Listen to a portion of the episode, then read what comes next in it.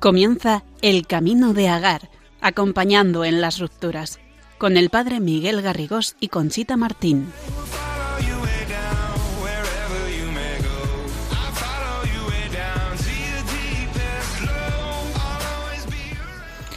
Saludos y muy buenas noches a todos nuestros oyentes de Radio María que a esta hora de la noche nos sintonizan en el camino de Agar, acompañando en las rupturas.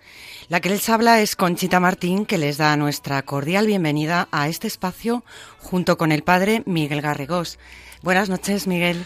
Buenas noches, Conchita. Bueno, ya nuestro segundo programa. Sí. Contento, ¿no? Vamos con ello, sí, sí, sí. Vamos a, vamos a meterle ya aquí un poco de contenido a todo, a nuestro programa. Bueno, pues eh, hoy abrimos nuestro segundo programa entrando en materia de lleno con el tema de la ruptura en sí, esa nueva realidad en nuestra vida. Es un programa, eh, bueno, lleno de contenido, pero muy delicado, cómo no, pero en el que vamos a abordar todo lo relativo a este momento tan difícil en el que un matrimonio o una pareja toma la decisión de separarse. Esperamos que sea de su interés y que les ayudemos a aclarar muchas cosas. ¿Y a quién va dirigido? Pues de nuevo a personas que se encuentren en un momento de discernimiento sobre esta posibilidad, porque tengan dificultades en su relación, a personas separadas, divorciadas ya, con una nulidad matrimonial, y por supuesto a familiares, amigos e hijos de separados que muchas veces intentan ayudar pero no entienden qué está ocurriendo. Así que sin más, comenzamos. Miguel, si te parece, y lo vamos a hacer poniéndonos en oración en lo que va a ser una costumbre en todos nuestros programas, ¿verdad? Eh, creo que nos va a ayudar a poner todas nuestras inquietudes en manos del Señor para que Él nos guíe, nos inspire, nos haga reflexionar y ver cosas y sobre todo para transmitir a todos nuestros oyentes la fuerza y serenidad necesaria en el momento que esté viviendo cada uno.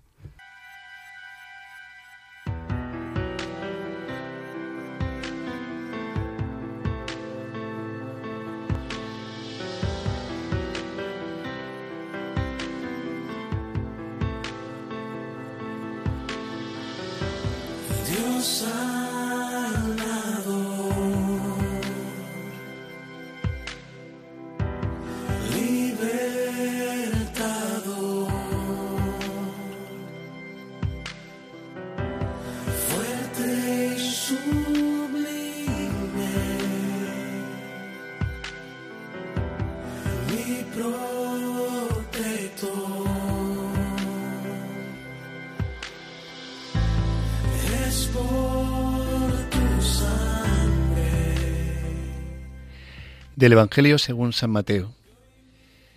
A la cuarta vela de la noche se les acercó Jesús andando sobre el mar.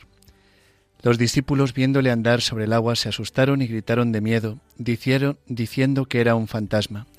Jesús les dijo enseguida, Ánimo, soy yo, no tengáis miedo. Pedro le contestó, Señor, si eres tú, mándame ir a ti sobre el agua. Él le dijo, Ven. Pedro bajó de la barca y echó a andar sobre el agua, acercándose a Jesús. Pero al sentir la fuerza del viento le entró miedo, empezó a hundirse y gritó, Señor, sálvame. Enseguida Jesús extendió la mano, lo agarró y le dijo, Hombre de fe, ¿por qué has dudado?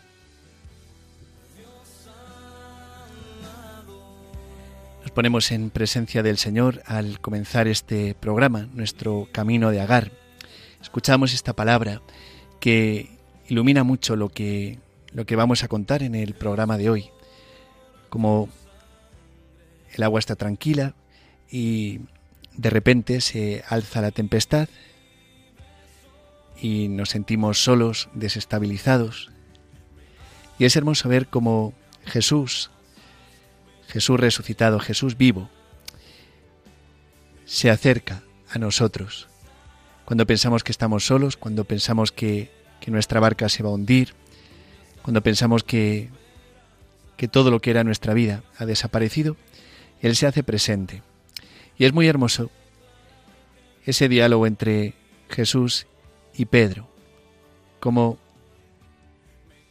Pedro le dice, Señor, si eres tú, mándame ir a ti sobre el agua.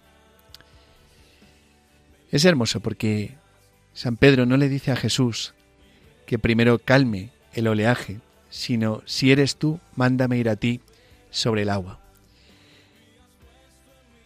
Es una gran lección que el Señor nos quiere enseñar. ¿Cuántas veces nos gustaría en nuestra vida que desaparecieran las dificultades, que la cruz desapareciera? Y Jesús nos invita a hacerle esta oración. Si eres tú, Señor, mándame ir a ti sobre el agua, en esta situación que estoy atravesando, esta situación que yo no he querido, que yo no he buscado, esta dificultad, este dolor tan profundo en el corazón, esta herida, quizás esta traición que he sentido, que he vivido. Mándame ir a ti sobre el agua, Señor. Y Jesús le dice, ven. Aquí está clave importante, cuando Pedro confía en el poder, el amor de Jesucristo, él puede vivir ese milagro, caminar sobre el agua. Cuando empieza a mirarse a Él, a sus posibilidades, sus capacidades, empieza a hundirse y dice, Señor, sálvame. Bien, pues empezamos este programa así, abriendo el corazón a este amor sanador de Jesucristo, a este amor que viene a buscarnos y que nos invita a vivir su gracia también en medio de las dificultades, dificultades que, que nunca imaginamos que, que íbamos a vivir, pero que con su gracia podemos superar. Le pedimos al Señor esta actitud de corazón, esta actitud de confianza en su poder, en su amor y en su misericordia.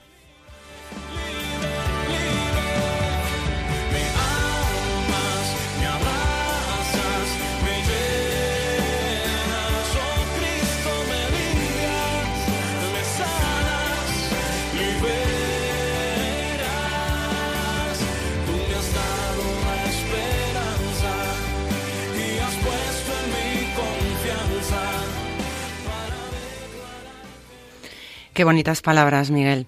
La verdad es que es, esto ayuda muchísimo, ¿no? Y una vez cercanos al Señor, quiero presentaros a los invitados que van a acompañarnos esta noche. Ellos podrían ser cualquiera de nosotros, van a darnos testimonio de su ruptura y vamos a mantener juntos un coloquio para entre todos acercarnos un poco más a todos nuestros oyentes que, como he dicho antes, o bien están en vías de una ruptura o bien la están viviendo o la han vivido. Ellos son Isabel Campoy.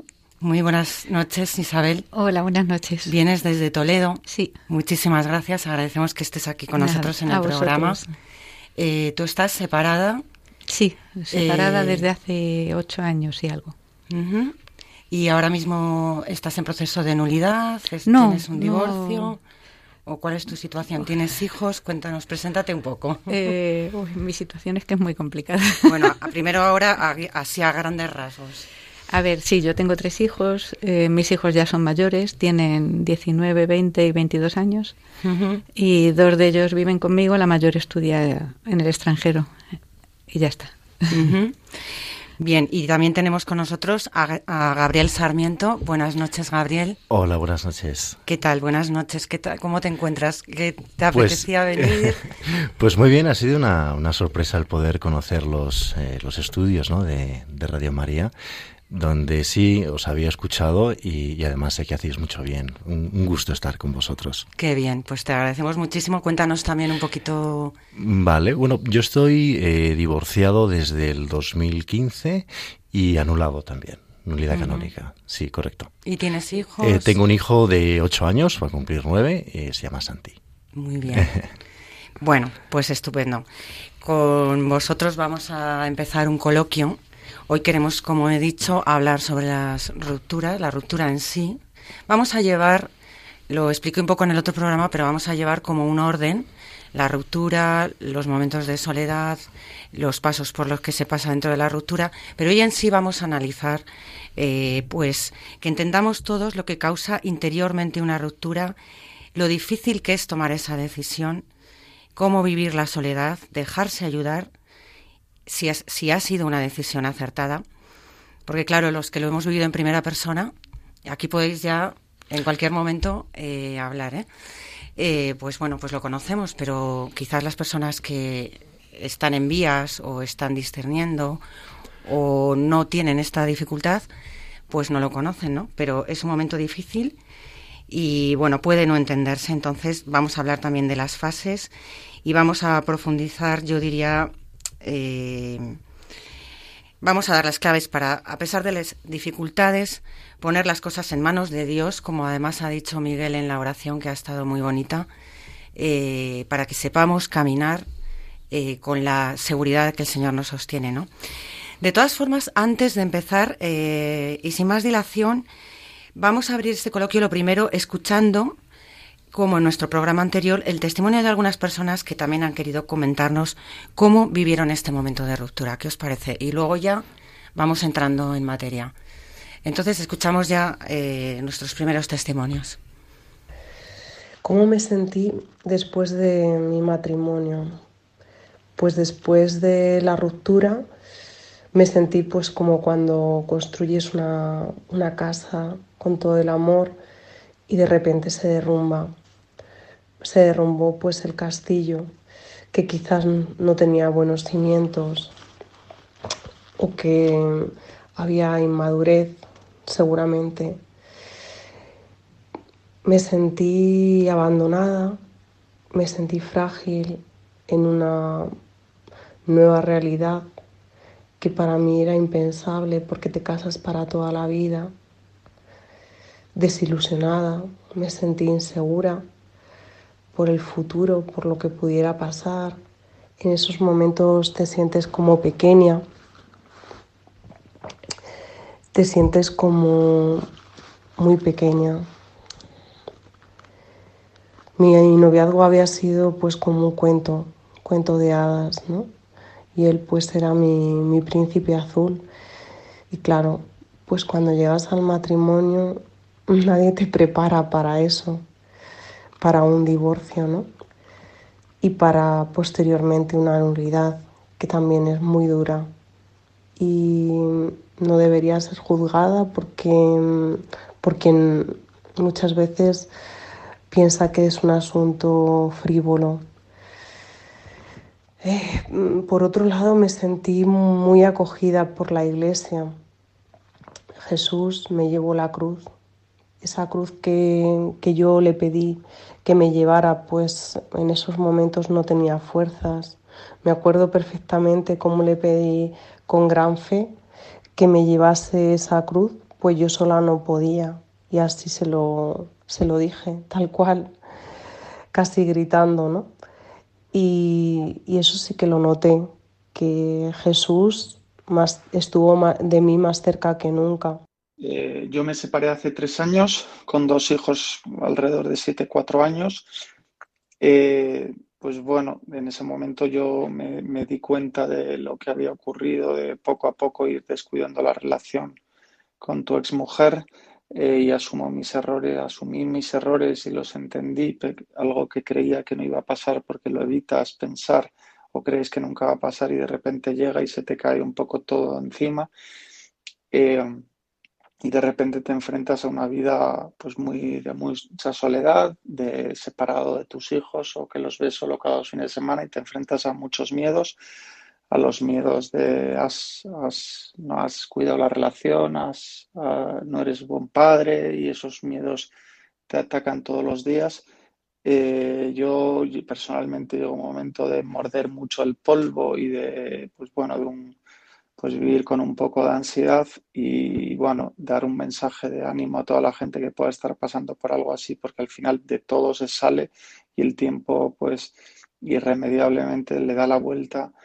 Y, y si uno se esfuerza y confía en la vida y confía en el futuro, pues al final con la ayuda de los demás, en mi caso la familia me ayuda muchísimo, mis hermanos y mis padres, y la realidad es que ahora lo veo como que que fue todo bonito y fue una parte en la que integro mi vida y que es parte de lo que soy. Eh, buenas noches, soy una mujer separada. Quería contaros mi historia. Desde hace más de seis años estoy separada. Me casé por la iglesia hace 33 y tuve dos hijos, ahora son mayores, 30 y 32 años tienen. Eh, nuestro matrimonio iba mal, pero siempre mantuve la esperanza que se arreglaría, pero no fue así y un día salió de casa mi marido de repente y no volvió. No podía creerlo, me sentía muy mal, se me cayó el mundo encima. Mi proyecto de vida más importante se derrumbaba y mi vida era un caos. Nada era lo que era. Mis hijos se afectaron mucho, pero todos tratábamos de conservar la cordura. La familia y amistades se volcaron. Rezaba mucho, lloraba también. No paraba en casa.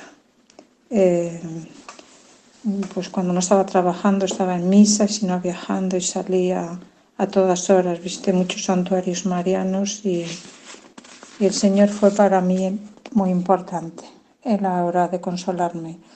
Al año decidí separarme y actualmente veo que el Señor ha ido haciendo un, un, proceso de sanación y de conversión muy grande en mí.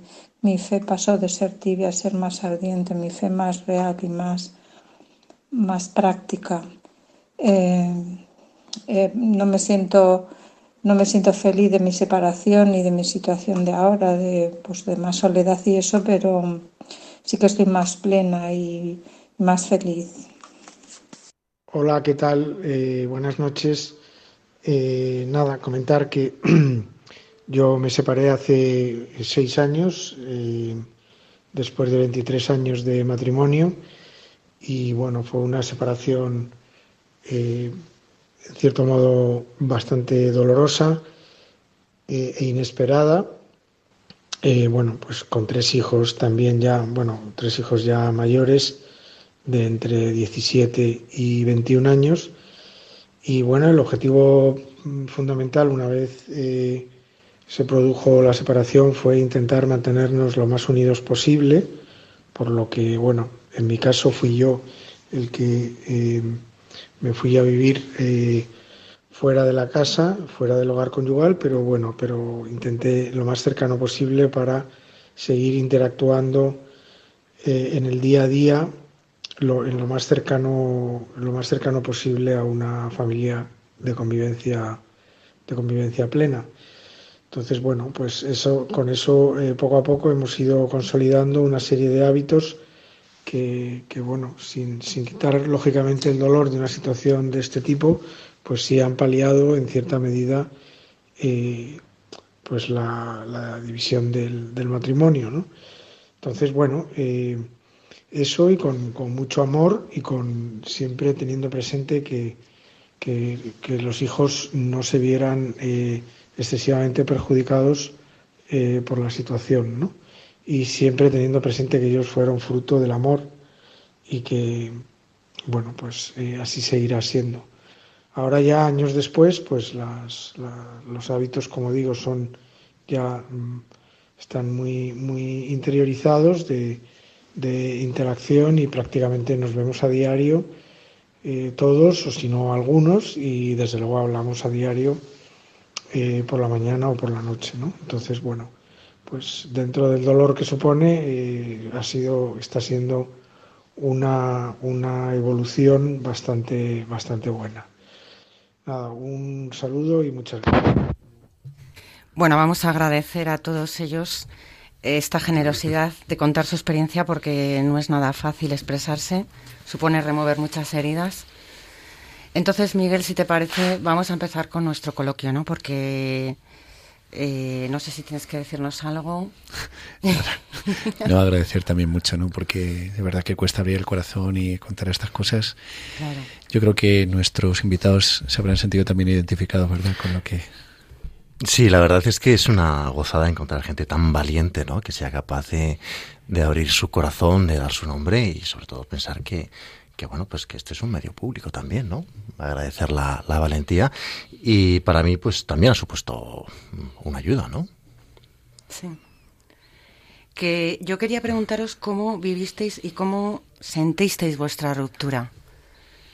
Porque me imagino que, a ver, para que entienda todo el mundo, eh, la ruptura no es un momento eh, fácil, es un momento que me, me imagino que ha habido un largo proceso de pensamiento, de oración, de consultas, de crear nuevas oportunidades en nuestro matrimonio. No sé, Isabel, cuéntanos tú, por ejemplo, cómo... nada, nada que ver con lo que acabas de decir. Bueno, pues, pues fenomenal, porque lo que quiero, lo que queremos es ver un poco las situaciones de cada uno, ¿no? O sea que... Sí, bueno, eh, yo empezaría diciendo que quizás yo soy un poco ingenua y, y yo debía de haber estado viendo algunas señales y no, no las vi.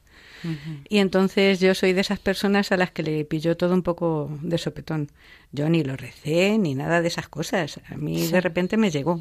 Y, y como me llegó y me pilló desprevenida, eh, ¿Quieres decir, Isabel, que eh, digamos que de un día para otro tú tu marido mm.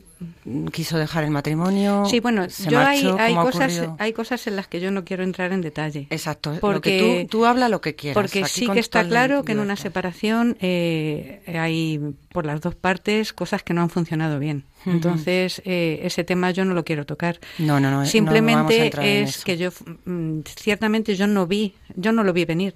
Eh, entonces, el día que que llega y me plantea la situación, a mí me pilla por sorpresa. Sí. Sí, totalmente por sorpresa. Entonces, tal vez al ser tan repentino, eh, mi caída en picado fue más brutal. Te más, más rápida. O sea, yo, yo me hundí tan rápido, tan rápido, tan rápido, que yo lo único que tenía era una sensación de ahogo, eh, donde me faltaba todo. Me faltaba el aire. En, cuando te pilla por sorpresa, yo, yo, me acuerdo de, lo comparo con la película de lo imposible cuando el tsunami les llega y les arrastra.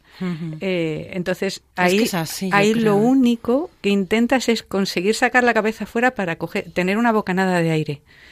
Y, y, no lo consigues. Y como no tienes esa bocanada de aire, te ahogas, te ahogas, te hundes, te hundes. Y entonces eh, mi primera experiencia fue esa. Durante pues semanas, algunos meses, el seguir ahogada, cada vez más ahogada. Eh, Estabas en shock y no sabías por dónde tirar. Pero claro, ese tsunami eh, va bajando un poco la velocidad del agua y encuentras algunos tablones a los que agarrarte. Y entonces esos, estos, esos tablones llegan. Los primeros mm. tablones son los hijos. Claro. Tienes que salir, tienes que respirar, tienes que salir adelante porque tus hijos no tienen la culpa. Y, ese es un punto en el que yo creo que mi separación fue muy bien encaminada, porque los dos nos preocupamos mucho porque nuestros hijos sufriesen lo menos posible la, repercusión de, esta separación. De la separación. Mm. Nada fácil tampoco. Nada. ¿Y tú, Gabriel, qué tienes que decirnos? Bueno, eh, yo gracias a Dios he conocido un, grupo de, oración para sanar las heridas de, la separación que se llama Vitania. Eh, entonces, bueno, el, haber conocido este, este grupo de oración ahora que, han pasado pues, pues, seis, siete años, eh, me hace tener cierta, cierta perspectiva sobre lo que pasó, ¿no? Hemos hablado mucho eh, quién tomó la decisión, uno u otro, cómo me sentía, cómo no me sentía. Y cuando son decisiones que implican dolor, sufrimiento, angustia, cuando son decisiones en las que eh, creemos y, tenemos esa sensación de que se nos cae eh, vigas encima de, nuestro corazón, es que mm, el Señor quiere que nos unamos a su cruz a través del sufrimiento. ¿Qué he aprendido? He aprendido que el corazón nuclear de las personas tiene que estar única y exclusivamente en Dios. He aprendido que el fallo fue mío. Pecado de idolatría, Padre. No podemos magnificar a las personas. He aprendido que Jesús no etiqueta, que Jesús no juzga, que Jesús no condena que Jesús acoge, perdona y comprende. He aprendido que las personas que nos hacen daño, ese dolor, lo tenemos que ofrecer por ellos. He aprendido que las personas que nos hacen daño, ese dolor, tenemos que pedir especialmente por la conversión de ellos. Mi anhelo no es su mal, no es su daño. Mi consuelo no es que lo pasen bien o mal. Mi anhelo es que puedan salvar su corazón, sanarse y darse cuenta que como todos somos de carne y hueso y nos podemos equivocar. Madre mía, qué palabras más duras, más fuertes. Me ha llamado mucho la atención, además, que una cosa que además decía yo también el primer día, Miguel, que es verdad que puede no entenderse desde el principio, pero qué importante es el saber ver la mano también del Señor en estos momentos de dificultades y de heridas, ¿no? Porque probablemente no se entiende, pero efectivamente Él sabe más y puede ser el trampolín hacia cosas muy grandes que tiene que hacer. Yo estoy impresionada con vuestros dos testimonios, la verdad. Son muy diferentes, sí, a lo que muchas veces podemos haber oído, ¿no? Miguel, te has quedado muy callado. A mí es que me ha impresionado mucho, Gabriel. Sí, bien, o sea, yo mm, entiendo que es como muy difícil, ¿no? Lo que lo que nos has contado, porque, sí, muy duro. o sea, yo creo que hay, bueno, pues hay como decisiones, creo un poco no discutibles, porque eh, o sea, yo creo que es evidente, ¿no? Que Dios que Dios quiere el matrimonio, ¿no? Lo que pasa que, bueno, pues es un poco complicado, ¿no? Si te lo presentan así, ¿no? Como es que Dios quiere esto, Dios quiere que desaparezcas. Creo que lo has contado así, pero evidentemente no es así, ¿no? Evidentemente, ¿no? La segunda parte es lo que verdaderamente Dios quiere, ¿no? Dios nos acoge, eh, es este Dios que, que, siempre nos rescata, que sale a nuestro encuentro. Y sí que eso también era una de las cosas que queríamos tratar, en este programa, porque porque es verdad, no sé si os pasaría, ¿no? Yo mi experiencia de, de conversar con personas que, que, han vivido esta situación es un poco que como que el mundo se te cae, ¿no? Y parte de lo que se tambalea también, al menos inicialmente, es como el tema de la fe, ¿verdad? La pertenencia a la iglesia es un poco como, si nos podéis contar eso un poco, ¿no? Es como sí. no saber dónde estás, ¿no? Eh, hay gente que, ¿no? Como que hmm. puedes tener la sensación de que te tachan, te miran mal, ¿no? Contarnos un poquillo cómo, cómo sí, habéis vivido yo, eso. Eh, yo con lo que acabáis de comentar, con lo que acabas de decir tú, Conchi, me, me he acordado de una anécdota que tengo de una de... Bueno, yo en, en este momento de, de desesperación tan grande, sí que es verdad que yo grité y busqué ayuda. Busqué ayuda por muchos sitios. Eh, Como San Pedro, Señor salva. Sí, es que igualito, es que yo me identifico tanto con San Pedro y con la lectura que, que ha elegido el Padre Miguel para hoy, mm. es que es, es mía. Eh, la tengo metida hasta lo más hondo de mi corazón. Sí. Bueno, pues yo soy de, de, esas, de las que sale y grita, socorro, venido a ayudarme. Creo que uh -huh. eso me hizo remontar bastante rápido.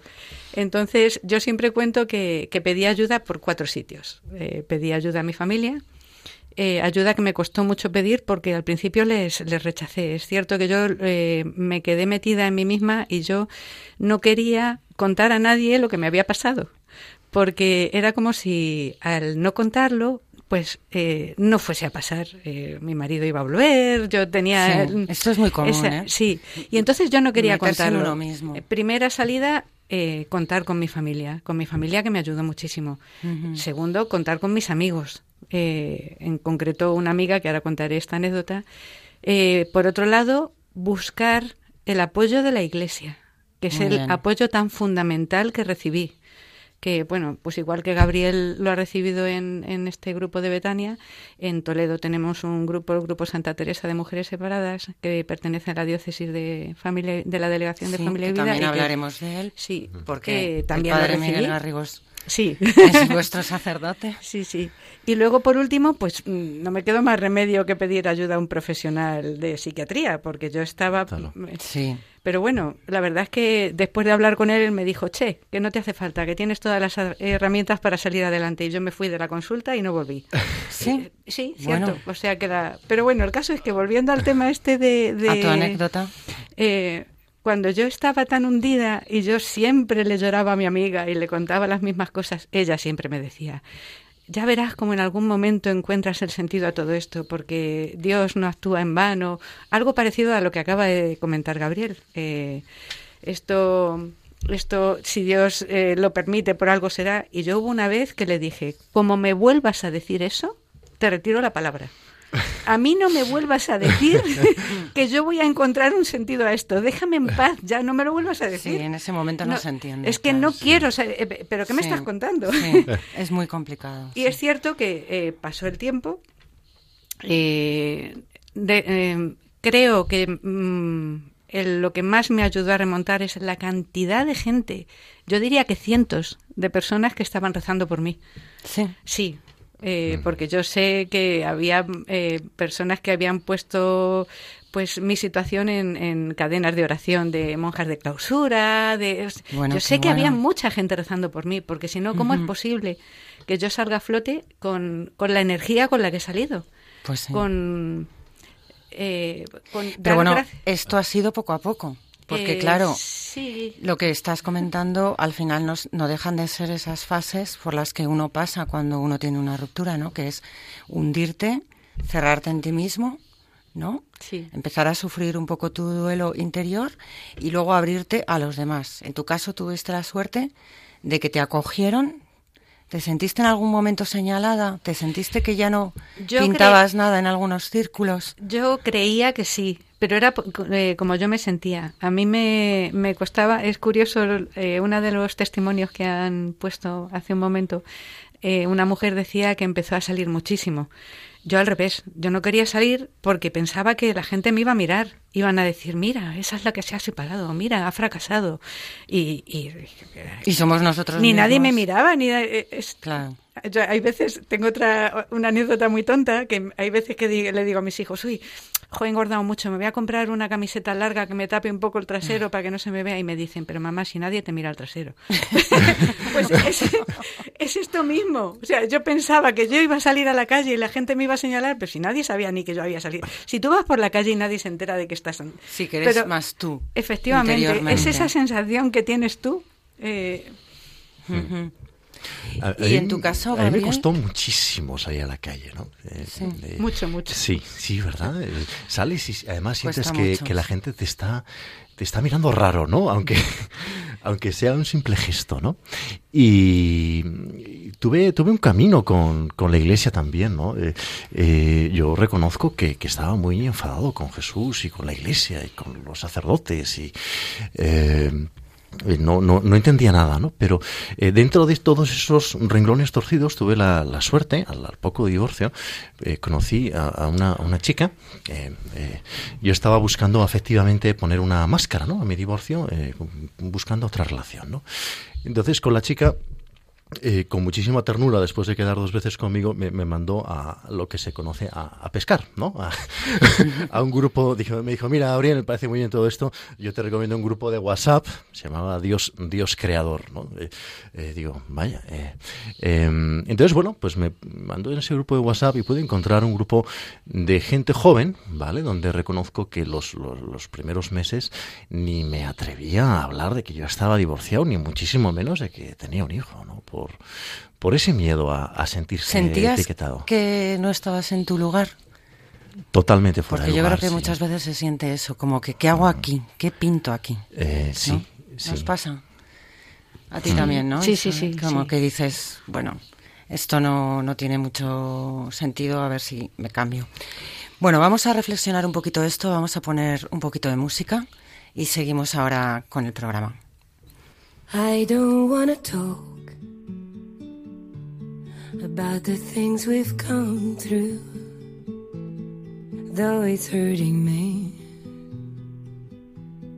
Now it's history.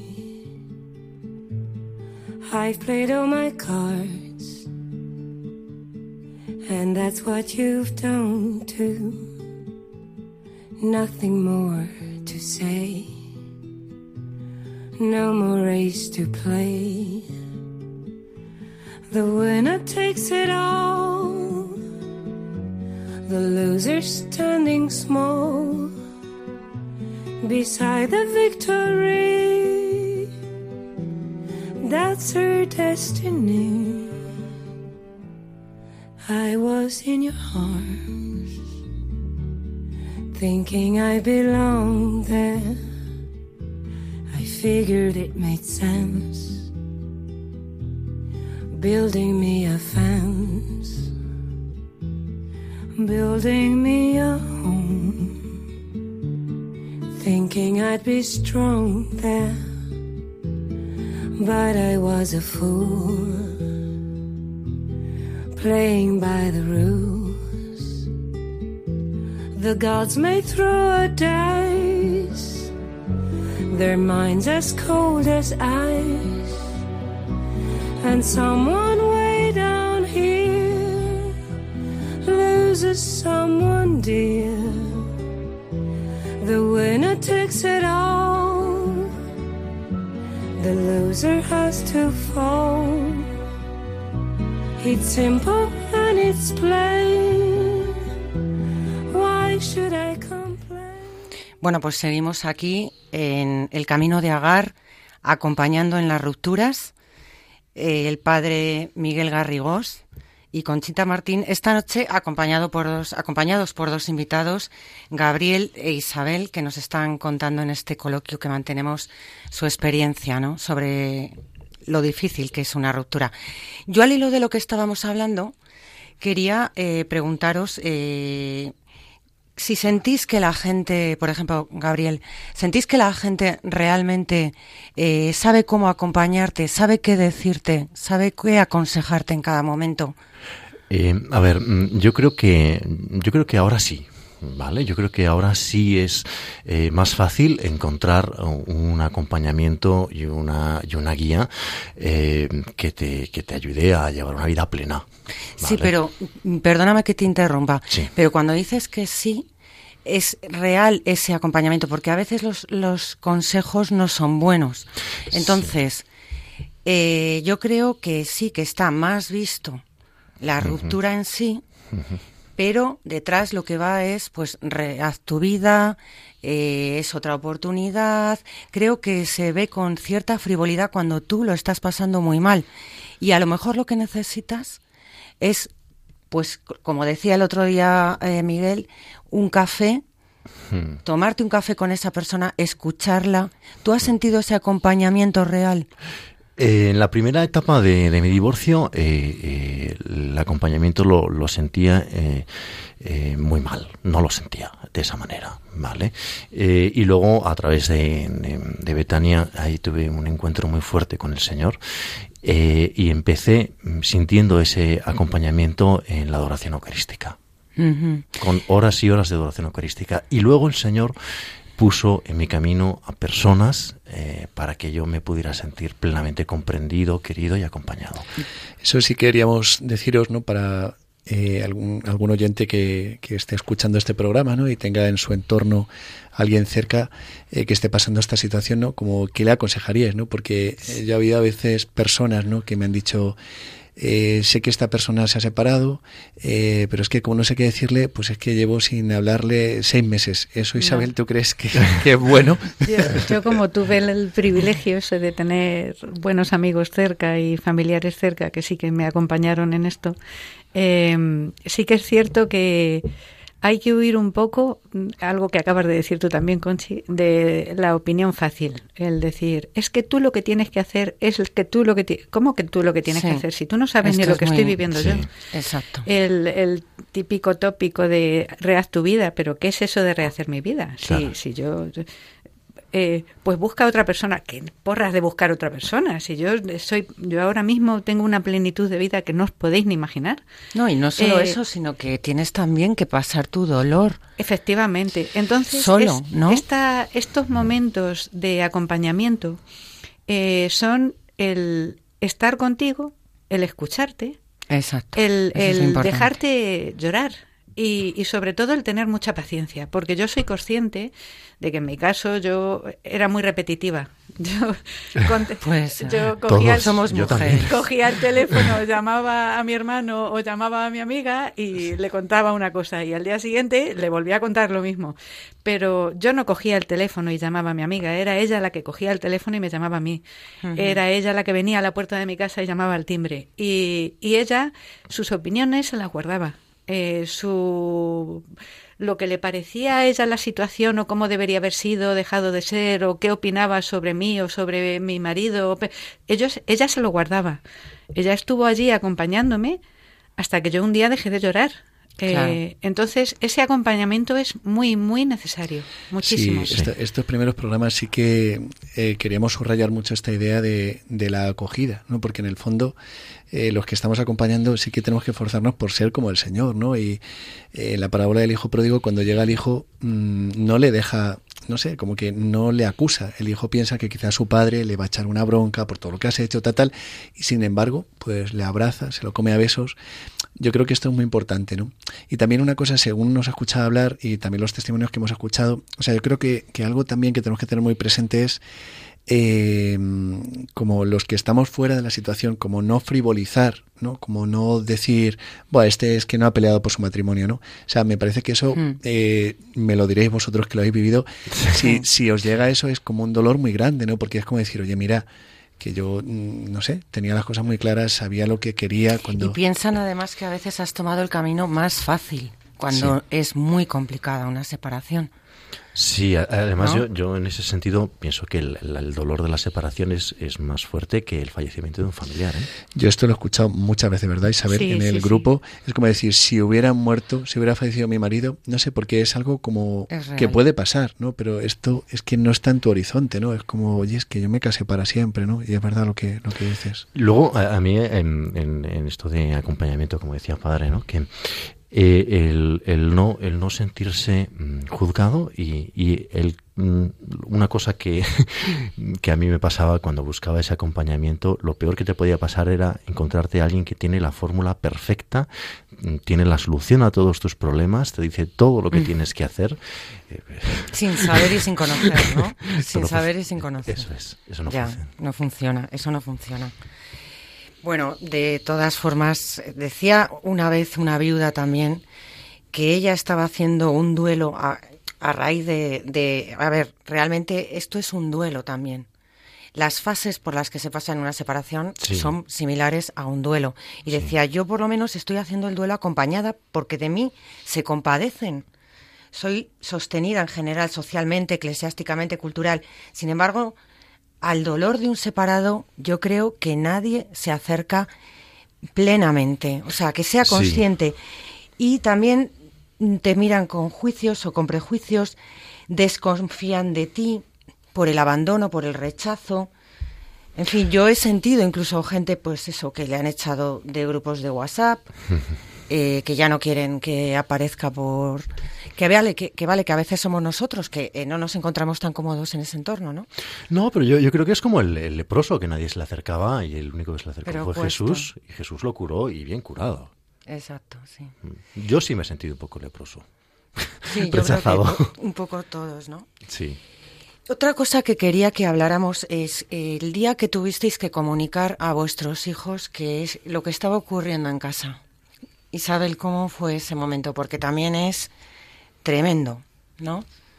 No sé qué edades tendrían tus hijas, Bueno, eran... no sé cómo lo vivirías. eh, prefiero no hablar de ello. Sí. sí, si Bueno. no os importa. No, no hay ningún problema, por supuesto. Y Gabriel entiendo que era muy pequeñito. Sí, él era, él era muy, muy pequeño y, y además, bueno, hasta que no hubiera sentencia, pues un poco el régimen de visitas por, por decisión de esta familia, que, que la he perdonado, era en, en la calle, ¿no? Entonces, eh, claro, mm, con mi hijo, con dos años en, en la calle, el día de, de Navidades, eh, con, con unos turroncitos así pequeños, ¿no? Para, para poder eh, tomarnos con él en lo que es la cena de, de, de Navidad, ¿no? Mm.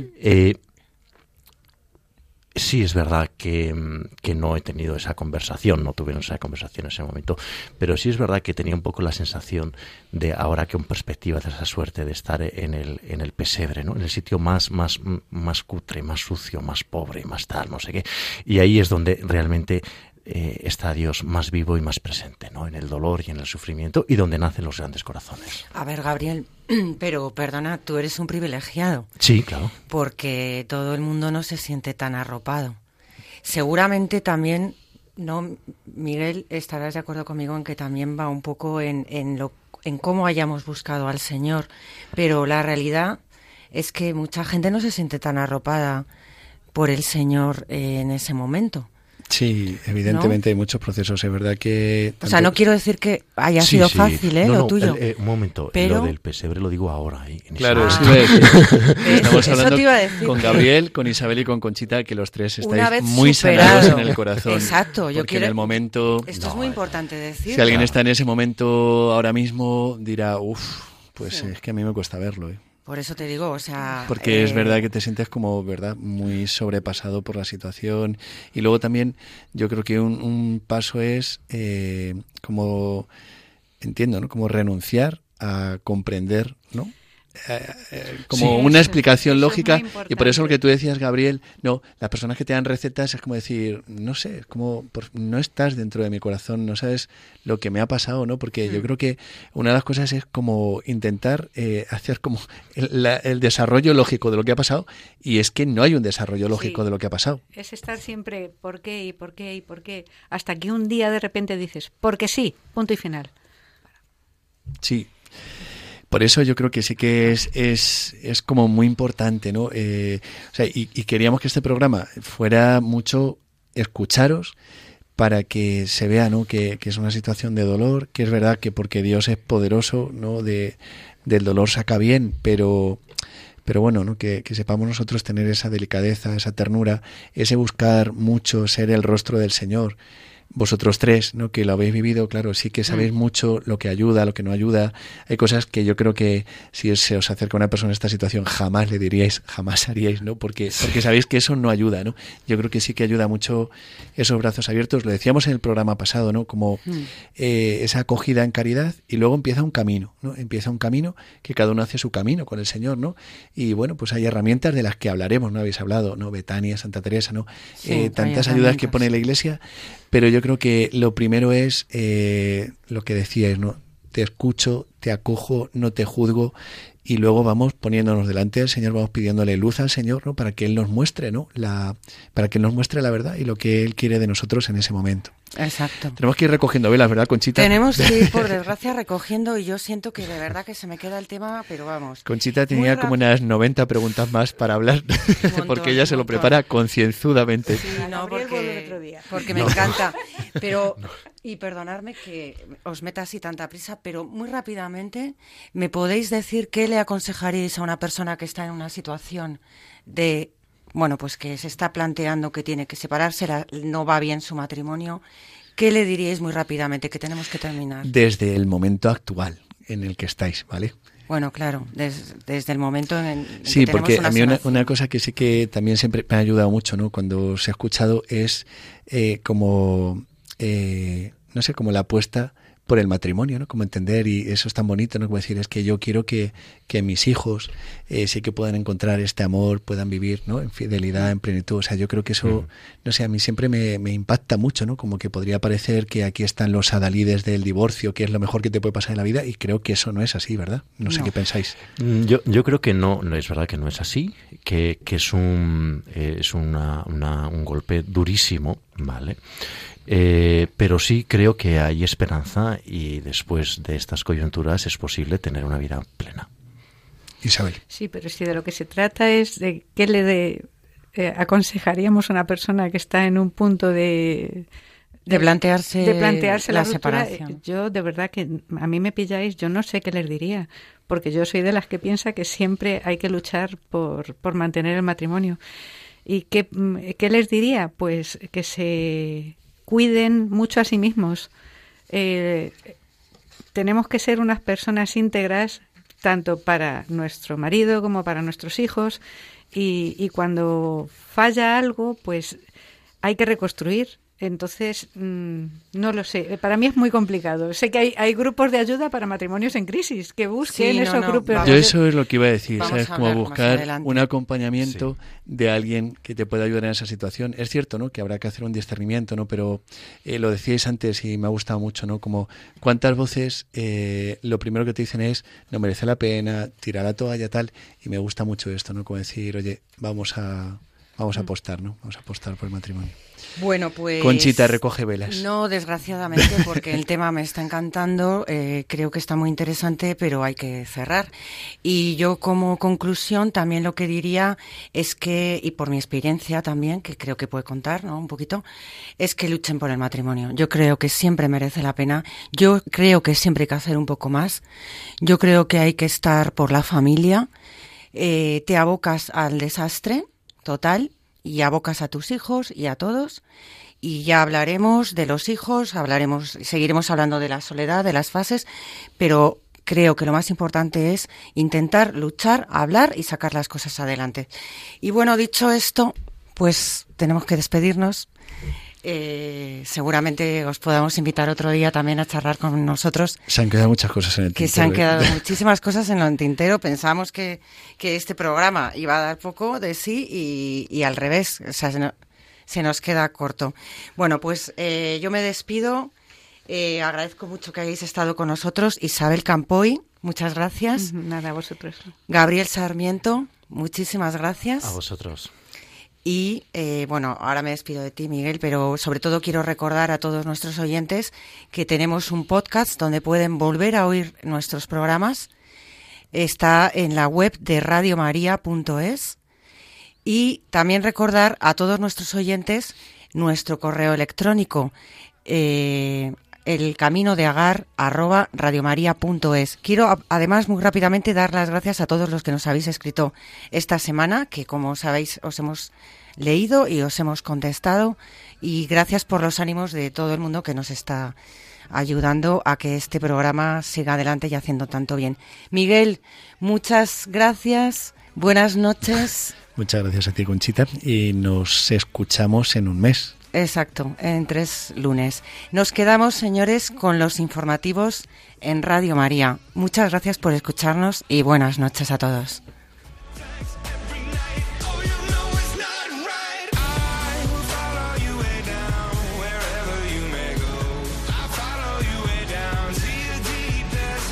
Así concluye El Camino de Agar, acompañando en las rupturas, con el padre Miguel Garrigós y Conchita Martín.